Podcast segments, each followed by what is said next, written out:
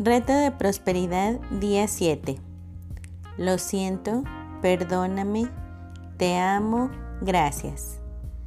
¿Estás listo para recibir? Todos hemos escuchado que es mejor dar que recibir.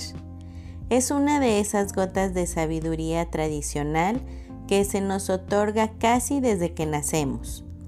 Desafortunadamente, esta gota de sabiduría le da mala fama al acto de recibir. A decir verdad, el recibir es una parte vital del proceso de dar. Y a menos de que aceptes recibir, pronto encontrarás que es imposible dar a los demás. Así es que, por hoy, nos enfocaremos en prepararnos para recibir. El día de ayer la tarea fue crear un plan de negocio para la prosperidad. Poner por escrito los deseos que quieres obtener dentro de los siguientes cinco años. Ahora que tienes tus deseos por escrito, lo siguiente que debes preguntarte es, ¿estoy listo para recibir estas cosas que deseo? Puede ser que te estés preguntando, ¿estás loca, Kate? No hubiera yo escrito algo que quería si no estaba listo para recibirlo. Y a primera vista, eso es probablemente cierto.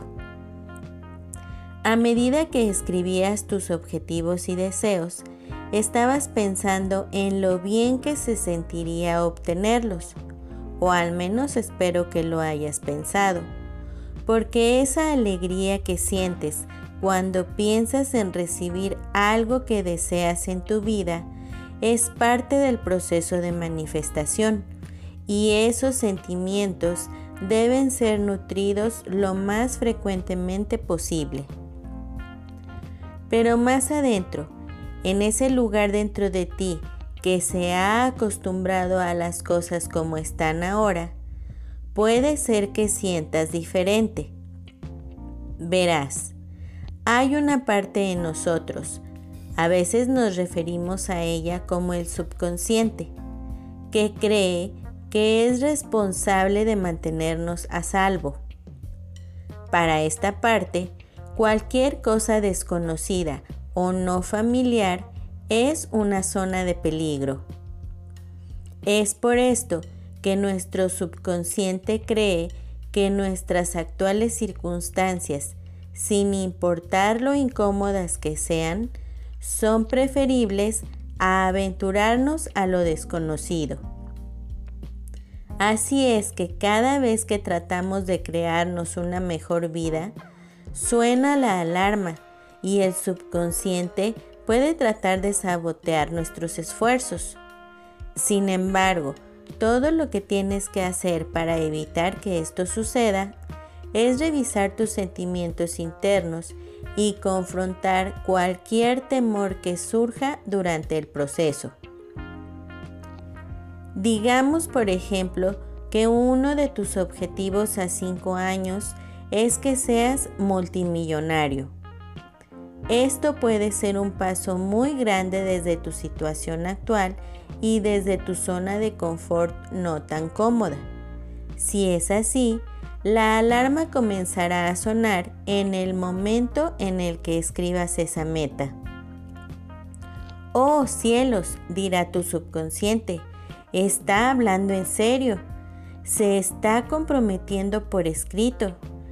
Debo de hacer algo rápido antes de que se ahogue. Acto seguido, comenzarás a recordar la forma desagradable en la que tu papá se expresaba acerca de su jefe hablándote de la espantosa persona que era, tan egoísta, tan ambicioso, tan poco amable. También recordarás los cientos de veces que te dijo tu papá, hagas lo que hagas, nunca vayas a ser como este hombre. Tiene millones y millones de dólares y no suelta un solo centavo a menos de que lo obliguen. Aunque el recuerdo siempre ha estado ahí, quizá nunca te hayas dado cuenta de que realmente adoptaste las palabras de tu papá como una creencia irrefutable. Así es que ahora que estás pensando en convertirte en multimillonario, tu subconsciente comienza a aventar banderillas rojas por todas partes, porque cree que estás realmente pensando en hacer lo impensable, un pecado imperdonable. Estás tratando de ir en contra de una creencia tuya. Y tu subconsciente, tratando de salvarte, comenzará a construir muros de resistencia por todas partes. Por eso, la autoconciencia es tan importante y el camino más sencillo hacia la autoconciencia es por medio del cuestionamiento. Porque una vez que comiences a cuestionarte y comiences a escuchar las respuestas que llegarán en forma de recuerdos, presentimientos y quizás hasta en forma de sueños, entonces estarás al tanto de las resistencias que puedes tener para obtener tus deseos. Una vez que reconozcas una creencia vieja o una barrera, puedes cambiarla o borrarla pero primero debes de saber que está ahí. Por eso la acción de hoy es preguntar. La acción del día. 1. Pregúntate si verdaderamente estás listo para recibir lo que deseas que escribiste el día de ayer. Mantente alerta a las respuestas que puedan surgir. Mañana discutiremos cómo resolverás esas respuestas. 2.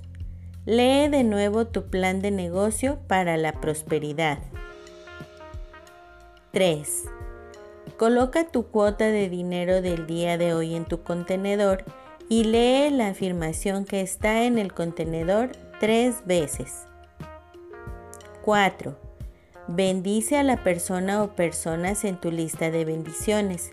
Imagínalos felices con sus vidas, así como tú lo estás en la vida que acabas de crear en tu plan de negocio para la prosperidad.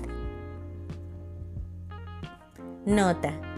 Cualquiera puede leer un libro acerca de cómo crear una mente próspera. La clave no está solamente leerlo, la clave está en hacerlo.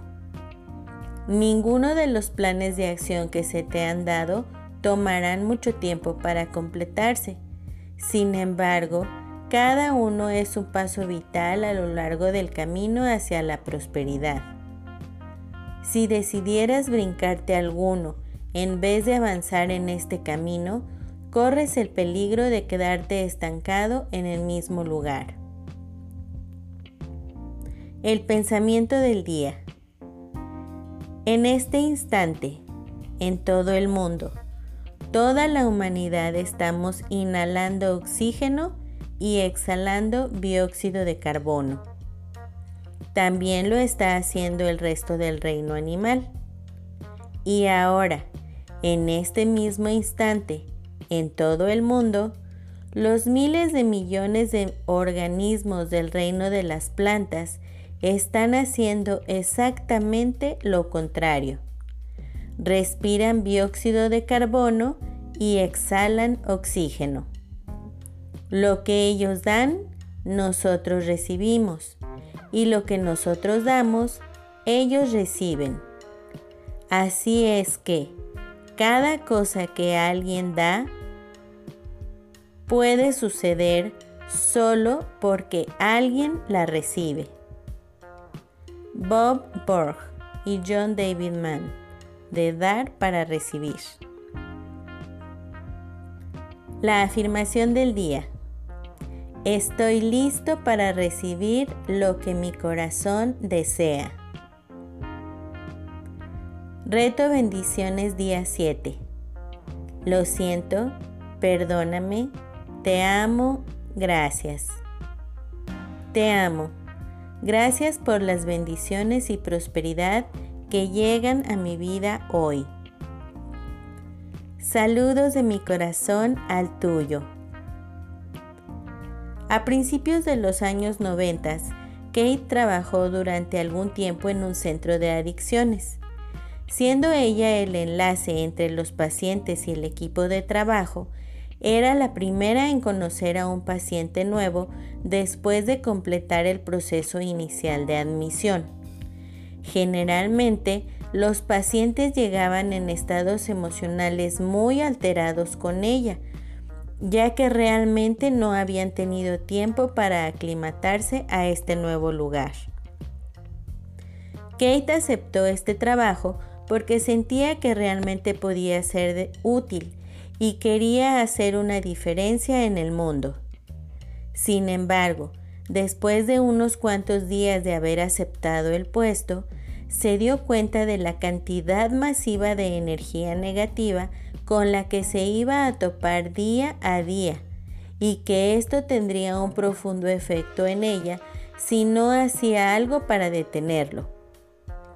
Entonces decidió bendecir tanto a los nuevos pacientes como a su espacio de oficina, sobre todo la silla en la que se sentarían los pacientes al entrar a su oficina. Para hacer esto sin ser interrumpida, comenzó a llegar a su oficina unos minutos más temprano y se encerraba en ella.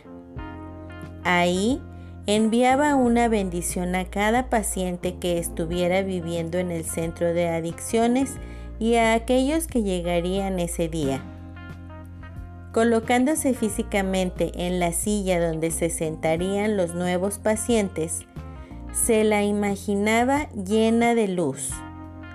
Luego visualizaba a cada paciente sentado en la silla e inmediatamente después, sintiendo que el paciente se sentía seguro, lleno de amor y paz, enviaba esta luz de tranquilidad a todo el cuarto, bendiciéndolo como un lugar de sanación y respeto un santuario para todo aquel que entrara ahí.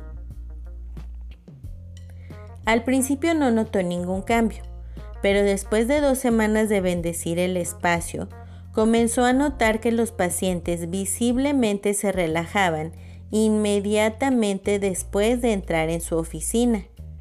Y frecuentemente, al estar cerrando la entrevista, los escuchaba decir cosas como, ya me tengo que ir. Qué linda está su oficina. Oh, esta silla está muy cómoda. No quisiera irme. Sin embargo, se dio cuenta de que las bendiciones realmente estaban funcionando un mes después de que inició con el proceso diario de bendecir, cuando llevaron a un joven muy enojado a su oficina. Después de sentarse menos de un milisegundo, brincó de la silla como si le quemara y se negó a sentarse de nuevo durante varios minutos, diciendo que la silla lo había hecho sentirse muy raro. Sin embargo, ya que se calmó un poco, dudoso, se sentó en la orilla de la silla y en uno o dos segundos se calmó y se sentó completamente en la silla y su enojo se disolvió. Cuando terminó la reunión inicial, él tampoco quería abandonar el confort y lo agradable de la bendita silla. En ese momento, Kate no tenía idea de lo que realmente estaba sucediendo detrás de las cámaras de su bendición fue después cuando ella aprendió que una bendición nos cambia porque incrementa nuestra frecuencia vibratoria y la de todo lo que está a nuestro alrededor. De esta manera, una bendición no solo mejora la vida de la persona o criatura viviente, también incrementa la funcionalidad de cualquier lugar u objeto, como vemos que sucedió con la experiencia de Kate al bendecir su espacio de oficina y la silla de sus pacientes. Este cambio de vibración creado por el proceso de bendecir gentilmente nos eleva a nosotros y a los que están a nuestro alrededor por encima de las restricciones de nuestras propias creencias limitantes y abre la puerta a potencias infinitas contenidas dentro de nosotros. A través de nuestras bendiciones, la desesperanza se reemplaza con esperanza, la debilidad con fuerza renovada y la oscuridad con luz. El ejercicio del día de hoy. 1. Elige un objeto o un espacio que quieras bendecir. Cierra tus ojos e imagina que se establece una conexión entre el objeto o espacio y tú. Puede ser que visualices un cordón dorado conectándote o que quizá veas un campo de luz a tu alrededor el cual se expande hacia el objeto o espacio que elegiste para bendecir.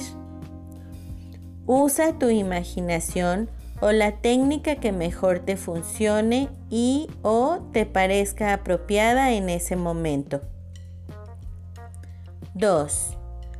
Tan solo necesitas sentir un tipo de conexión entre tú y el objeto que bendices. 3. Ahora imagina que esta luz o energía cubre, transforma, sana e impregna el espacio u objeto con amor, luz y sanación. No te tomará mucho tiempo hacer esta bendición, no más de unos cuantos segundos, cuando mucho, y sabrás que has completado el proceso de bendecir cuando sientas que tu energía o tu atención comienza a menguar. A medida que esto suceda, imagina que la luz que enviaste regresa a ti, llenando tu corazón y siendo absorbida por tu cuerpo físico. 4. Ahora Solo da las gracias porque el espacio u objeto han sido bendecidos. Inhala profundamente y entonces regresa a tu actividad normal.